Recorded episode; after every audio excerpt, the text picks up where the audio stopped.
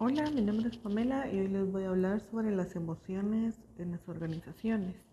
Eh, las emociones eh, son algo normal, incluso en un contexto laboral, pero también se debe aprender a gestionarlas. En muchas organizaciones las emociones parecen ser uno de los temas menos importantes, pero ¿por qué? Si el capital humano es uno de los elementos fundamentales y al reconocer las emociones es parte inherente de este capital y condicionan su comportamiento como tal.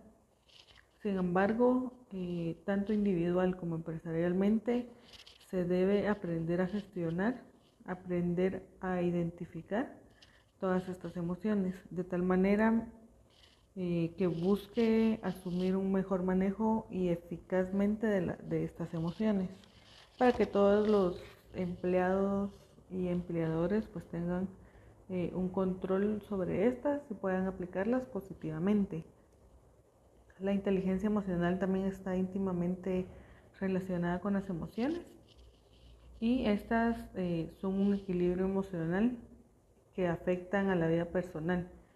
y también es importante para el trabajo y el desarrollo profesional. En pocas palabras, las emociones juegan un papel fundamental en el ámbito del trabajo dentro de las organizaciones. Las emociones son beneficiosas para la satisfacción en el trabajo, para medir un mejor liderazgo de, las, de los superiores, ya sea gerentes, eh, supervisores, etc. Y también sirve para reducir el estrés o el trabajo en equipo. Y las emociones pueden afectar a las organizaciones de manera positiva y negativa. Por eso es importante saber identificar cada una de ellas para tener un mejor control y estas eh, para que estas no afecten el rendimiento profesional.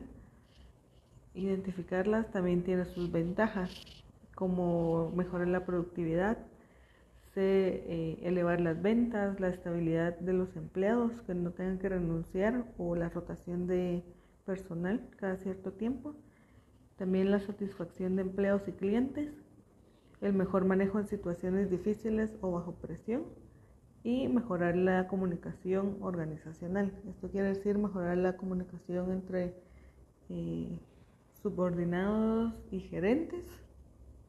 Gracias.